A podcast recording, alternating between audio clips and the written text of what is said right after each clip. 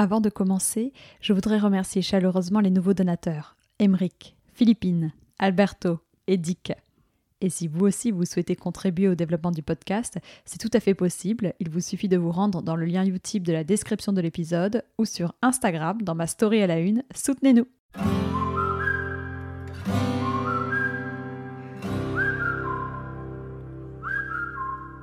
Bonjour et bienvenue vous écoutez Chou, le podcast dédié à l'univers canin, et je suis Maude, sa créatrice. Mon objectif, c'est de vous apporter un maximum d'informations concrètes, précises et fiables sur l'univers du chien.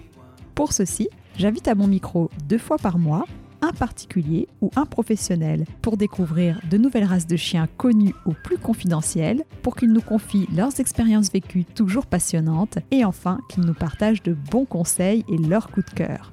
J'espère que chaque épisode vous permettra d'en apprendre davantage et participera à nourrir votre réflexion sur le monde canin. Et surtout, n'hésitez pas à m'envoyer vos commentaires et à me contacter sur Facebook ou Instagram, chou, c h u -U, podcast. Pour ce nouvel épisode, je me propose de vous faire voyager jusqu'au Portugal avec Joy aux commandes de l'avion. Elle est pilote de ligne et de Paris à Lisbonne, elle ne se sépare pas de Nouméa et de Sintra, ces deux chiennes bergers américains. Elle va nous expliquer quelles sont les règles pour bien faire voyager nos chiens en avion et elle nous racontera comment il fait bon vivre à Lisbonne pour nos compagnons à quatre pattes. Voici un nouvel épisode sur un chien de berger, le berger américain. Un petit chien qui fait beaucoup parler de lui et que l'on considère de par sa petite taille moins actif que son jumeau de grande taille, le berger australien. Moins actif? Pas vraiment. Et c'est ce que nous allons voir aujourd'hui. À ce propos, je vais vous lire quelques extraits de deux articles d'Audrey Ventura, autrice du livre Le chien, cet animal qui nous échappe. Le chien de berger est un type de chien qui fait rêver. Je n'ai pas l'explication sociale de cet engouement, de cette mode irrationnelle, du border, de l'australien, du berger suisse, du berger malinois, mais c'est un phénomène de société. Le chien de berger est le chien que tout le monde croise très facilement dans son quotidien, ce qui amène les gens à croire que n'importe qui peut partager la vie d'un tel chien sans aucun problème.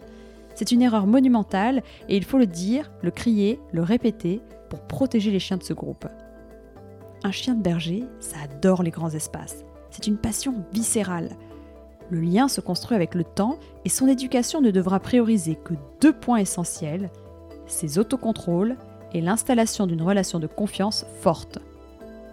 Le chien de berger, c'est un grand hypersensible, couramment abandonné car ses excès finissent souvent par avoir raison de la patience des humains. Si la liberté, le lien solide et la dépense physique saine n'existent pas pour lui, il deviendra ingérable. N'adoptez pas un chien de berger si vous ne vous sentez pas prêt à faire avec lui ce cheminement parsemé de hauts et de bas, de réussites et d'échecs, de crises de nerfs et de grands moments de bonheur. Changez d'avis si vous savez que vous ne pourrez pas l'accompagner régulièrement dans de belles aventures ou si vous pressentez que vous n'aurez pas la patience requise. Vous voilà bien prévenu des possibles difficultés de cohabitation avec tous les types de chiens de berger. Ma volonté est de bien vous informer pour vous éviter une erreur dans le choix de la race de votre chien, car c'est une erreur qui peut avoir de lourdes conséquences. Quant à Joy, elle va nous expliquer maintenant comment elle a réussi à trouver un savant équilibre entre activité sportive et activité intellectuelle pour que ces deux chiennes soient bien dans leur tête et bien dans leurs pattes.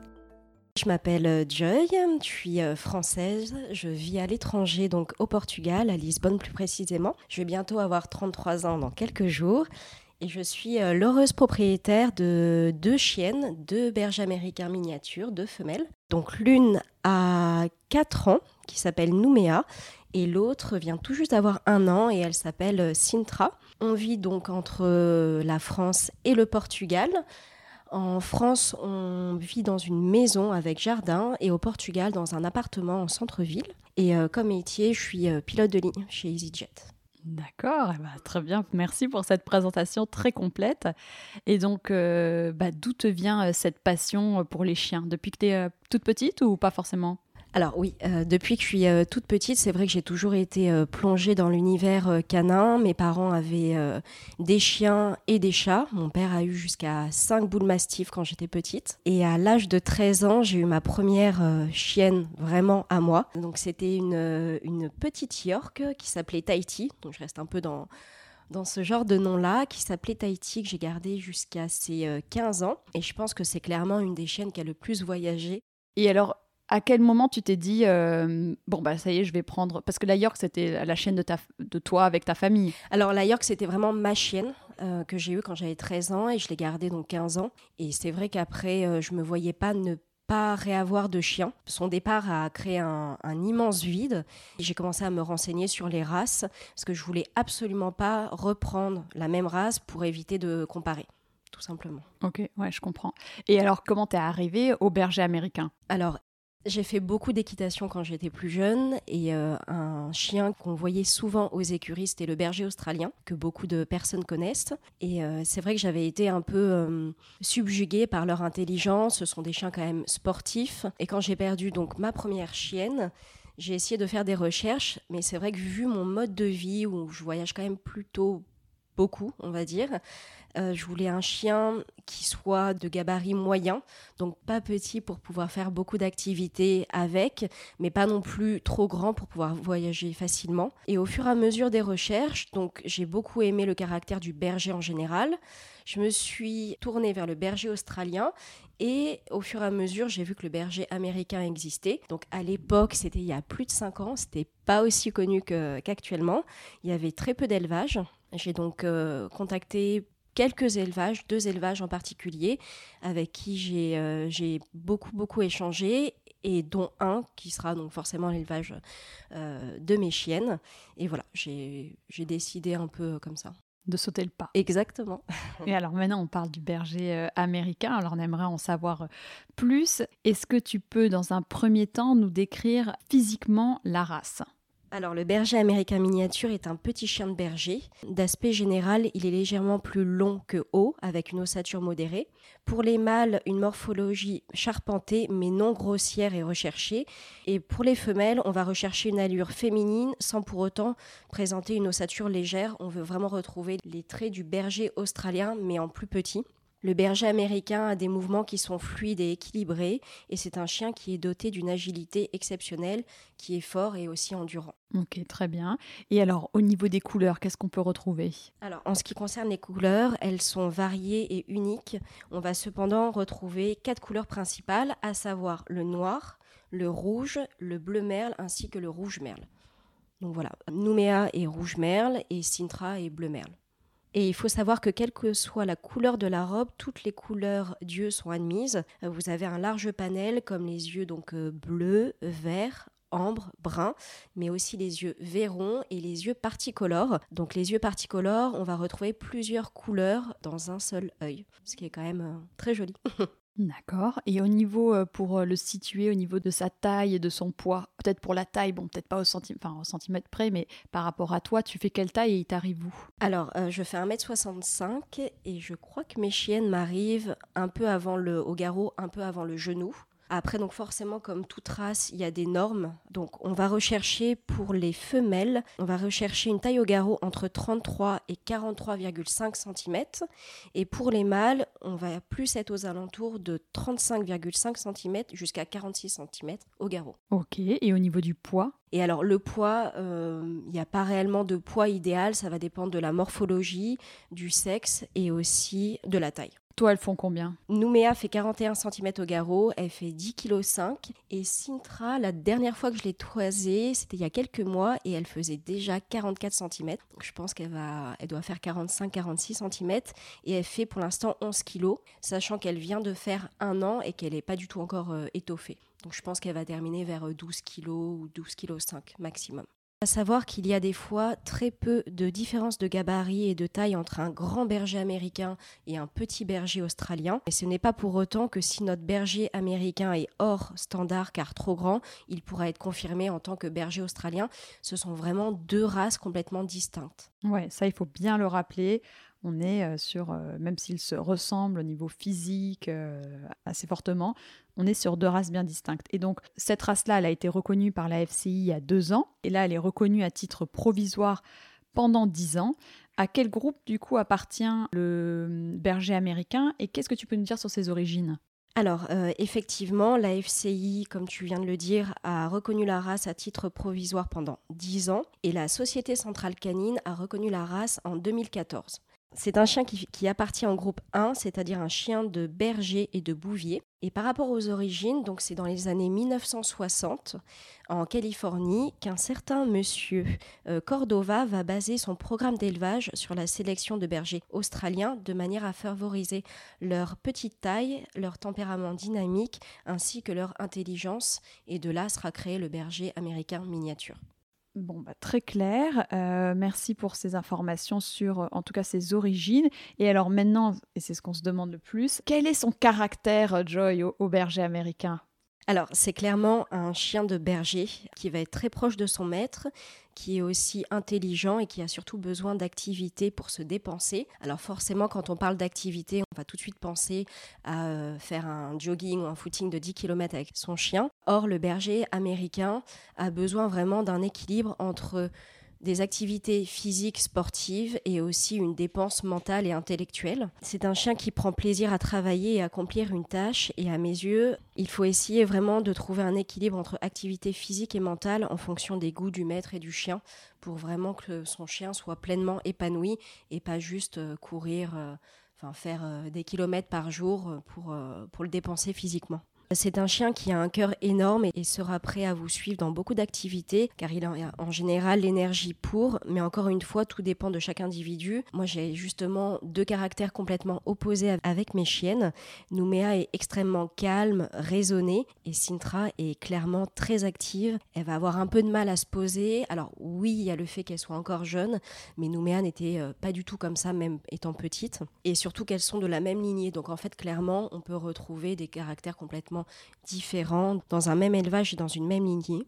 C'est une race de chien qui va être très, voire trop proche de son maître. Il faut en être conscient et le prendre en compte car au quotidien, j'imagine que ça peut être pesant pour certaines personnes d'avoir clairement une ombre qui nous suit. Euh, même si on peut donc travailler ça, euh, ça reste quand même le tempérament du berger américain, je pense, d'être euh, très proche du maître. Pot de colle. Pot de colle, exactement. oui, ça on le voit hein, avec la petite Sintra. Et est-ce que tu as, remarqué, je sais pas, quelque chose que tu aurais fait différemment avec nous, mais avec Sintra pour voir les, je sais pas, Nouméa qui est plus posée? Est-ce que à l'époque où tu l'as eu, tu étais, je sais pas, moins sportive, enfin, où tu sortais moins et du coup, peut-être qu'elle a été moins euh, tout de suite mise dans le bain de la, des activités extérieures, je sais pas. Alors, je pense pas. Après, forcément, on ne refait pas exactement le même chemin avec un chien. Euh, et un autre. Mais c'est vrai qu'avec Nouméa, dès le départ, j'ai commencé à, faire beaucoup, beaucoup d'activités en relation avec son âge, mais j'ai commencé à la travailler euh, en faisant des tricks. Je lui faisais quand même de longues balades, je lui ai fait quand même faire beaucoup d'obéissance, la recherche olfactive étant petite aussi, beaucoup de mastication, et j'ai essayé de recréer la même chose avec Sintra, mais dès le départ, en fait, même son éleveuse me disait que qu'elle m'aurait pas laissé avoir Sintra si elle savait que je n'avais pas d'autre chien dans la maison parce que Sintra est quand même très dépendante, elle a besoin d'être avec du monde, elle a besoin d'être avec Nouméa. Donc elle arrive on travaille beaucoup dessus, à gérer ses émotions et à être seule. Pour l'instant, ça va. On travaille dessus encore une fois. Être seule, tu veux dire, donc sans Nouméa et sans Nouméa et enfin être toute seule, même sans Nouméa. Mais c'est vrai que c'est un travail de longue haleine. Mmh, mmh, mmh. Ouais, ouais, ouais. Ben, c'est vrai que quand ils ont été habitués euh, à être tout le temps euh, ensemble, ou je pense, bon, Aikou, il est arrivé avant Mariko, mais quand Mariko est arrivé après, si je pars et que Mariko reste seule, au début, ça la perturbe. Quoi. Et, mais c'est important de les habituer parce qu'on ne sait jamais ce qui peut se passer. Euh. exactement. Non, non, il faut, il faut les habituer. OK. Donc, on a noté que il faut bien évidemment varier les activités intellectuelles, sportives. Enfin, c'est vraiment des chiens qui ont besoin de travailler. Est-ce que tu te rends compte que quand tu n'as pas fait de grandes balades, je ne sais pas, par exemple, c'est quoi ton au quotidien, toi, voilà, justement, comment tu les dépenses? Alors, pour être 100% transparente, quand je vole pas, quand je ne travaille pas, je suis en extérieur avec mes chiennes, donc je fais quand même beaucoup d'activités. Après, elles savent se poser, c'est-à-dire que le jour où je vais être malade ou que j'aurai juste pas forcément envie de bouger, elles vont pas commencer à détruire, elles sont assez euh, équilibrées par rapport à ça. Mais voilà, quand je ne travaille pas, je suis soit l'agility, euh, soit on fait aussi du canicross. Je fais beaucoup beaucoup de, de tricks avec mes chiennes et aussi de la discrimination d'odeur. Donc voilà, ça me permet d'avoir forcément une activité en fonction bah, de la météo. C'est vrai que quand il pleut des cordes, on n'a pas forcément envie d'aller euh, euh, faire de l'agility ou courir en extérieur. Donc je vais plus faire dans ces cas-là de l'apprentissage de tricks ou de la discrimination d'odeur à la maison. Mais c'est vrai que ce sont des chiens qui, les dépenses mentales et physiques font partie de leur équilibre et de leur bien-être. C'est pas juste un chien de salon. Majorque, elle était, euh, elle était adorable, je l'aimais énormément. Mais elle, à partir du moment où elle était avec moi et, voilà, euh, qu'elle avait sa nourriture et des caresses, elle était, euh, je pense, équilibrée et comblée. Le berger américain, c'est vraiment un chien qui va avoir besoin d'activité. Voilà. Après, comme tout individu, je pense qu'il y a forcément des, affinités qui se font en fonction des caractères, mais c'est un chien qui a besoin de dépenses. Et alors, tu nous as parlé de discrimination d'odeur. Est-ce que peut-être tu peux expliquer aux auditeurs en quoi ça consiste?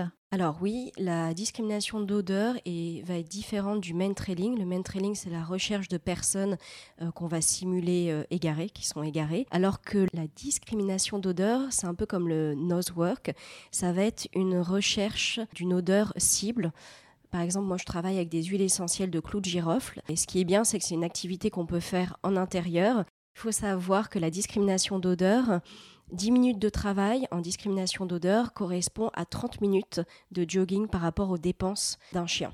Donc c'est vraiment une activité qu'on peut faire simplement et facilement chez nous quand il, quand il pleut ou qu'on n'a pas la possibilité de sortir. Comment tu as appris Tu as fait une formation? Enfin, comment tu as su comment utiliser euh, les coups de girofle? Alors j'avais fait une formation pendant un stage à côté de Biarritz sur deux jours de discrimination d'odeur.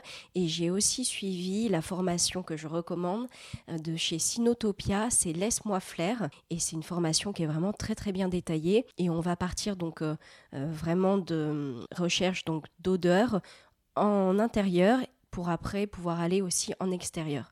J'avais vraiment beaucoup aimé cette formation. Je l'ai faite avec Nouméa et j'attends parce que les journées n'ont que 24 heures, mais, euh, mais je pense la faire plus tard avec euh, Sintra. Mais on peut aussi le faire avec euh, des, des jouets qu'on va cacher. Enfin, je sais que voilà, Ekou, il adore aussi qu'on lui cache et puis après on lui demande d'aller sentir. Mes chers auditeurs, on en parlera plus longuement lors d'une prochaine interview spécialisée sur une race et sur l'activité du nosework. Donc on n'en dit pas plus. Et une chose aussi que j'aimerais rajouter, si vous êtes intéressé donc euh, par le berger américain miniature, il faut savoir que ce sont des chiens que je trouve quand même très sensibles.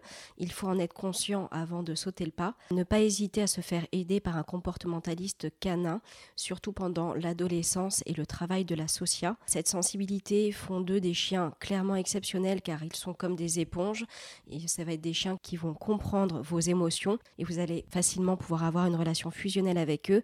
Mais d'un autre côté, forcément, cette sensibilité peut les amener à devenir je dirais, facilement réactifs. Donc ne pas hésiter à bien travailler les bases de l'associat avec eux et de faire appel aussi à un comportementaliste canin ou un éducateur canin si on voit que notre chien a tendance à, à prendre des plis qui ne sont pas forcément euh, recherchés. Oui. Je pense que le travail de l'éleveur aussi, au tout début, c'est important. Comme elle a dit Sintra, je ne l'aurais pas confié si jamais tu n'avais pas un autre chien. Je pense que c'est important de rappeler aux auditeurs, quand ils se tournent vers un élevage, de, bien parler avec l'éleveur de leur mode de vie. Euh, est-ce qu'ils ont un chien Est-ce qu'ils n'en ont pas? Qu'est-ce qu'ils attendent de ce chien-là? Parce que je pense que l'éleveur peut, dès le début, bien les orienter avec le, chiot quoi, dans la portée, quel chiot pourrait mieux convenir. Je pense que là-dessus, il y a, un travail qui peut être fait aussi en amont par l'éleveur, non? Ouais, je pense que c'est très important le jour où on est euh, décidé à prendre un berger américain ou n'importe quel chien, mais de contacter plusieurs euh, éleveurs, d'échanger, de ne pas avoir peur de poser des questions bêtes, de vraiment expliquer notre mode de vie, ce qu'on recherche aussi, parce que l'éleveur est quand même une personne professionnelle, elle va savoir nous orienter par rapport déjà au fait qu'on ait choisi ou pas euh, la race adéquate et par rapport aussi aux futures portées qu'elle peut avoir par rapport au caractère des parents. Voilà, il ne faut pas se précipiter, il faut bien réfléchir avant de se lancer, clairement. Est-ce que le berger américain a des problèmes de santé en particulier? Alors, on retrouve certaines maladies ou tares génétiques chez le berger américain comme chez le berger australien, comme la dysplasie des hanches, des maladies oculaires héréditaires et la sensibilité médicamenteuse. Cependant, il existe des tests génétiques pour déterminer si un sujet est porteur ou non avant de le faire reproduire, et ce qui permet aussi de faire des mariages intelligents, ce qui fait partie aussi du travail d'un bon éleveur. Et à savoir que comme dans beaucoup d'autres races, on ne peut pas reproduire deux sujets merles entre eux, tout simplement car cela donnerait des chiens dits double merle, qui sont dans la majorité des cas porteurs de beaucoup de tares et de handicaps qui, sont, qui peuvent être sourds, malvoyants, voire les deux. Ouais, et ça, on en parlera aussi dans un futur épisode qui sera même dédié à, cette, la prévention sur euh, les problèmes de santé qui, viennent de mariage de double merle. Donc, euh, ok, bon, donc ça, très clair.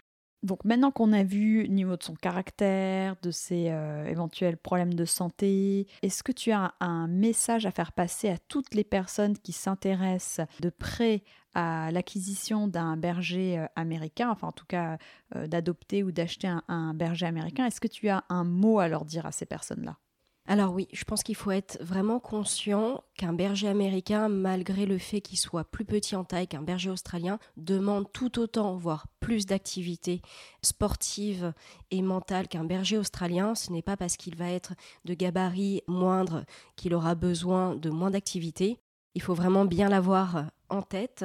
Ce sont des chiens qui ont besoin, comme on l'a dit précédemment, d'un équilibre entre dépenses mentales et physiques. Et je dirais même à la limite que ce sont des chiens qui sont peut-être un peu plus dynamiques que les bergers australiens. Donc voilà, il euh, faut savoir dans quoi on se lance quand on, veut adopter un berger américain. Eh ben, très bien, bah, merci beaucoup euh, Joy. Alors maintenant, euh, justement, on va passer à la partie sport parce que c'est des chiens qui, en raffolent. Est-ce que tu peux nous dire combien d'heures de sport euh, font tes chiennes? Donc j'enlève les balades euh, du quotidien. D'accord. Alors en enlevant les balades du quotidien, je dirais que par semaine, donc ça peut euh, varier, mais on serait à 5 à 7 heures de sport par semaine, sachant que on fait de l'agility, du canicross et que de temps en temps, j'essaye une à deux fois par an de faire du troupeau avec elle. Voilà. Et alors l'agility, est-ce que tu peux nous en dire euh, un peu plus et en quoi ça consiste? Alors oui, l'agility, donc c'est un sport canin qui va consister à guider son chien sur un parcours d'obstacles, un peu comme le CSO en équitation. C'est une discipline qui renforce le lien entre le chien et son maître et qui va favoriser la concentration et l'entretien aussi euh, de la forme physique, que ce soit du chien mais aussi du maître. Il est vrai que le berger américain est une race qui s'y prête particulièrement bien et on en voit justement de plus en plus sur les terrains. J'ai commencé avec Nouméa lorsque nous sommes rentrés en métropole. Elle avait alors plus d'un an et demi. Comme tout le monde, j'ai commencé en club canin. Et c'est en voyant une passion euh, grandissante qu'une mamie m'a conseillé de me rapprocher donc euh, d'une professionnelle de, ce sport qui s'appelle donc Jessica Floré, Tayola pour les personnes qui connaissent. Et elle est devenue notre coach. Et c'est vrai que du coup, on a quand même la chance de pouvoir s'entraîner en France avec elle. Et lorsqu'on est au Portugal, je m'entraîne avec une, une très bonne coach aussi qui s'appelle Marta Brito, qui nous permet permet en fait d'avoir des cours sur place et en même temps je continue à suivre les cours en ligne avec Jessica pour qu'elle voit notre progression et je fais ça aussi maintenant avec Sintra. Donc euh, voilà, ça demande quand même pas mal de temps et d'organisation, mais, euh, mais ça en vaut le, le, coup. Ouais, c'est une super complicité avec ces chiens, je trouve, euh, de pratiquer un sport, enfin une activité comme ça. On voit aussi que tes chiennes voyagent régulièrement euh, en avion. Est-ce que tu peux nous expliquer les règles pour voyager avec son chien en avion? Quand est-ce qu'il peut être en cabine? Quand est-ce qu'il va en soute? Alors, de par ma vie d'expat, il est vrai que je voyage quand même beaucoup entre la France et le Portugal avec mes chiennes. C'est pour cela que toute petite, je les ai habituées à la cage de transport en faisant beaucoup de renforcement positif à l'intérieur.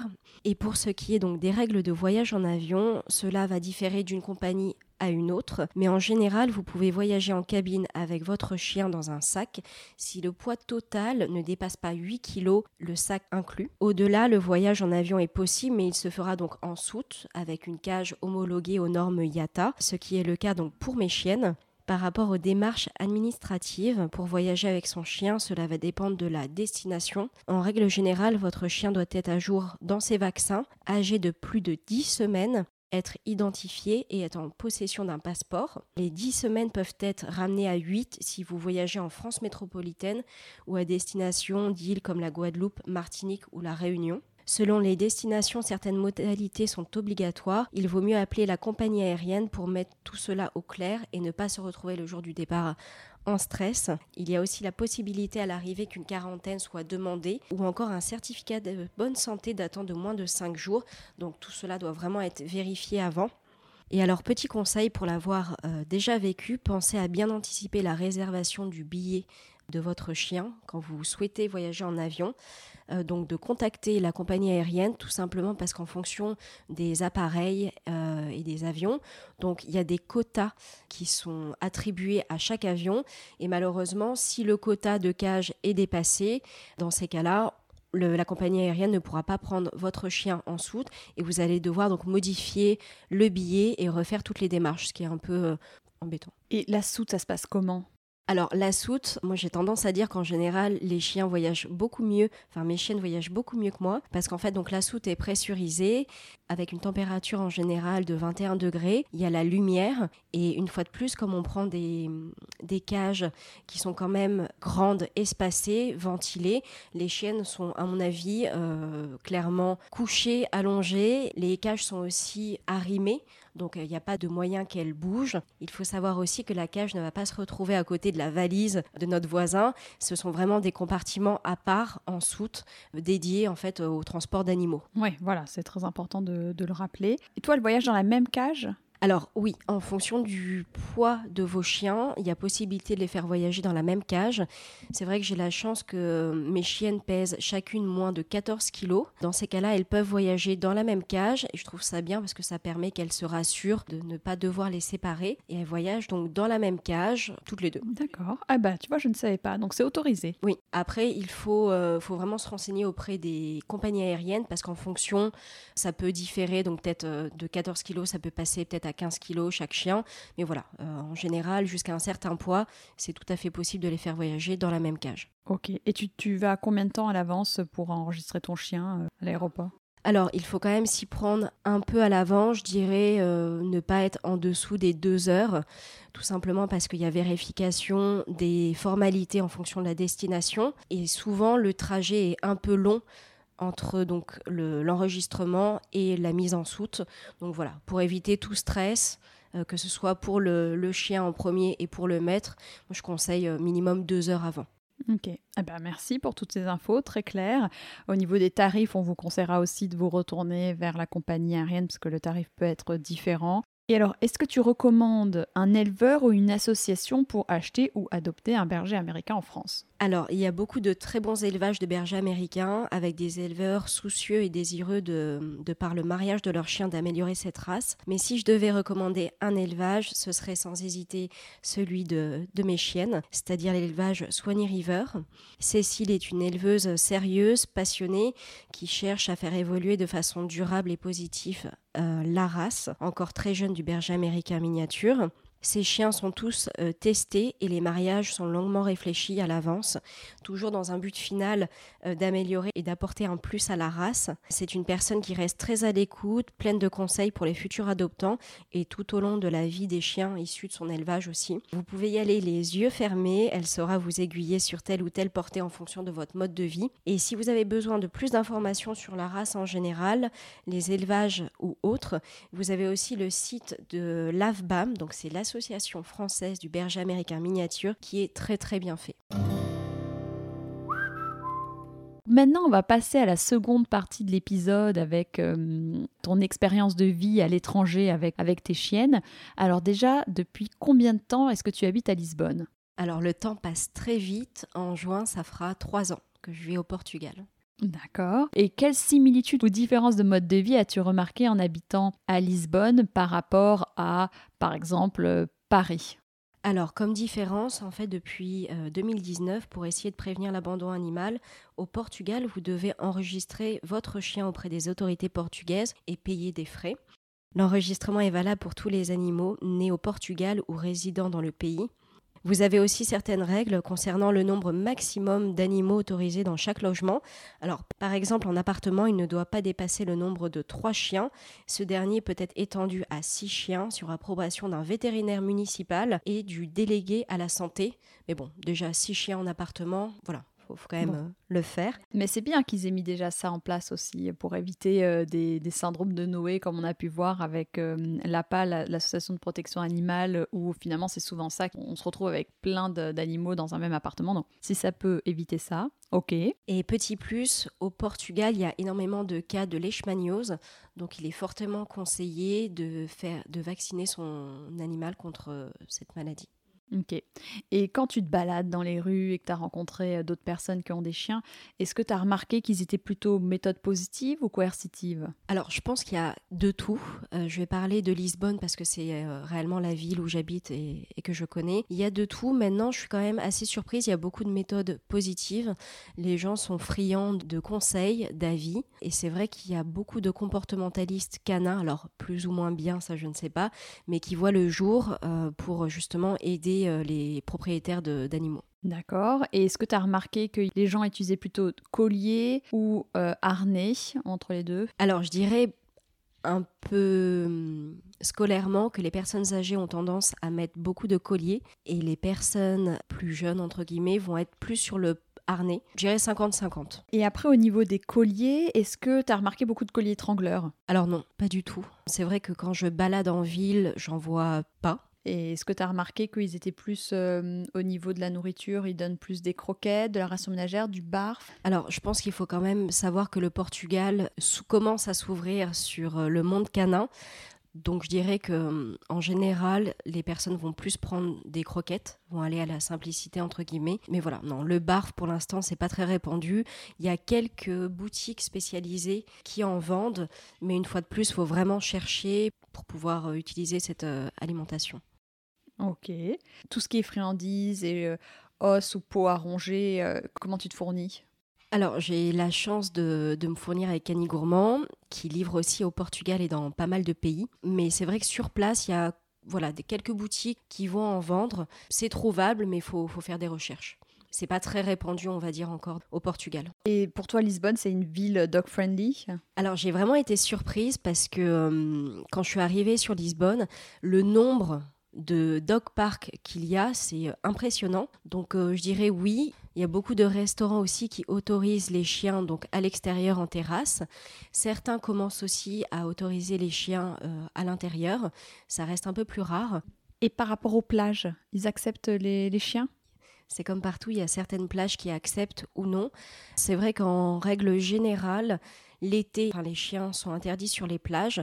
Il y a quelques plages qui font exception, mais tout le reste de l'année, les chiens sont vraiment bien acceptés sur les plages. Et au niveau des restaurants, tu voulais rajouter quelque chose? Oui, alors euh, c'est vrai que ça m'avait beaucoup surpris. En général, 80% du temps, quand je vais dans un restaurant avec mes chiennes, j'ai tout de suite la gamelle d'eau avec euh, limite une friandise euh, qui, qui est apportée par le serveur. Donc euh, oui, ouais, c'est pas toujours le cas en France, on va dire. ouais. Donc, ah ouais. Et est-ce que tu as remarqué qu'il y avait une race qui était plus présente, que tu croisais beaucoup à Lisbonne? Euh, T'as quand même beaucoup de bergers australiens et de border collie, je trouve.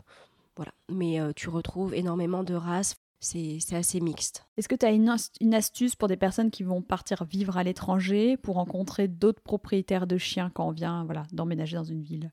Alors, tout dépend s'il y a des dog parks ou pas, mais en tous les cas, moi, ça a été mon cas. J'ai euh, rencontré mes amis du monde canin, on va dire, clairement au dog park. Et au fur et à mesure, en fait, on crée donc des amitiés, on visite d'autres lieux dog friendly, et ça permet en fait de, voilà, de s'ouvrir et de se faire des, des relations par rapport à une même passion. Et au niveau des dog parks, ils sont grands, enfin, il y a une grande variété de dog parks, de parcs canins. hein. Alors, euh, il y a quand même pas mal de variétés. En général, on retrouve, alors c'est marrant, on retrouve beaucoup d'obstacles d'agility en plus, avec des bancs où on peut s'asseoir et observer en fait les chiens qui, qui interagissent. Donc, il y a vraiment toutes les tailles. Ok. Non, bah, ça, c'est super. Donc, euh, c'est une ville que tu recommandes pour venir avec son chien? Je dirais que c'est une ville qui est quand même euh, assez euh, ouverte sur, euh, sur les animaux en tous les cas et sur les chiens. Ouais, et au niveau du Portugal, au niveau plus large, est-ce qu'il y a un endroit où tu recommandes d'aller euh, que d'aller visiter avec son chien qui est incroyable? Parce que c'est vrai qu'il y a certaines plages qui sont immenses au Portugal où c'est génial pour pouvoir faire courir les chiens, mais est-ce qu'il y a un autre endroit que tu recommandes en particulier? Alors justement par rapport aux plages, il faut savoir qu'à 30 minutes du centre de Lisbonne, il y a toute la plage, donc Costa de Caparica, où il y a des kilomètres et des kilomètres de plage, et ça c'est vraiment l'idéal pour euh, emmener son chien. Après, il y a aussi dans le nord du Portugal, il y a la vallée du Douro où on peut faire donc pas mal de trails dans les vignes avec son chien. Et chose que je n'ai pas encore faite, mais que j'aimerais beaucoup, c'est euh, dans le sud, en Algarve. Apparemment, il y a des très belles plages et des très belles randonnées à faire. Ah, bah super, ça donne envie. Et à Lisbonne, est-ce qu'il y a un endroit en particulier qui est euh, super accessible avec les chiens, qui est sympa? Alors, euh, à 12 minutes de Lisbonne, il y a un parc qui s'appelle Monsanto et c'est vrai que c'est le repère le dimanche matin pour les propriétaires de chiens. Donc c'est euh, un immense parc sous forme d'amphithéâtre et donc tous les propriétaires euh, s'assoient et observent leurs chiens. En général, les propriétaires qui font ça sont quand même conscients du caractère de leur chien. S'il les lâche, c'est que le chien est, bien dans sa tête. Donc ça, c'est aussi appréciable. Mais oui, le dimanche matin, le parc de Monsanto, c'est quelque chose à faire en tous les cas. Et c'est un parc canin ou c'est un parc pour tout le monde C'est une forêt, un parc euh, pour tout le monde. Et c'est vrai qu'il y a une espèce de petit euh, bar buvette où tous les, les propriétaires se rejoignent le dimanche matin. Sympa. Ouais, c'est vraiment très sympa. Bon, bah, une ville où il fait bon vivre pour euh, nos euh, amis, euh, nos compagnons à quatre pattes. Exactement. Alors, pour être sûr de rien manquer sur la race, on revient. je vais te poser quelques questions rapides et tu me répondras d'accord ou pas d'accord. Solide au niveau de sa santé. Mm, d'accord. Pot de colle. D'accord. Glouton. D'accord. Sportif. D'accord. Avenant envers les humains. Euh, moyennement d'accord. Tout dépend du, du chien qu'on a, mais je dirais ça reste un berger, donc euh, moyennement d'accord. Facile d'entretien. Pareil, moyennement d'accord. Poil auto-nettoyant, mais par contre en période de mue, c'est une catastrophe. Ah, donc ça perd bien les poils, il faut le savoir. Si quelqu'un souhaite te contacter, où est-ce qu'on peut te retrouver? Alors, euh, je suis vraiment très active sur Instagram, c'est Nouméa de Shepherd. Et euh, voilà, je partage notre quotidien avec les chiennes, nos activités et euh, nos voyages. Bah, parfait. Et pour finir cette interview, est-ce que tu as un dernier message à faire passer? Alors oui, effectivement, si certaines personnes sont intéressées par l'acquisition d'un berger américain miniature, le conseil que je peux leur donner, c'est de se rapprocher d'un élevage sérieux et non de particuliers. Alors oui, il faut pas se le cacher, en général les prix sont un peu plus onéreux dans les élevages, mais il faut savoir que derrière cette euh, différence de tarifs, les chiens sont testés contre les maladies génétiques et les tares.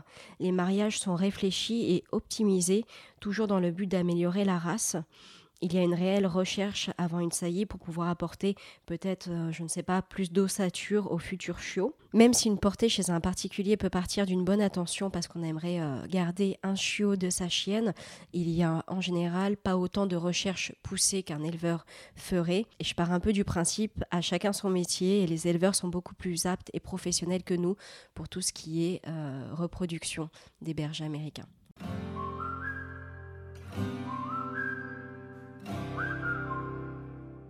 Si cet épisode vous a plu, n'hésitez pas à me le dire sur les réseaux sociaux et à le partager autour de vous. Vous pouvez aussi laisser 5 étoiles et un commentaire sur Apple Podcast ou iTunes. Avoir des notes permet de donner plus de visibilité au podcast. N'hésitez pas non plus à me taguer dans une de vos stories sur Instagram, ça fait toujours plaisir et c'est une bonne façon de diffuser le message.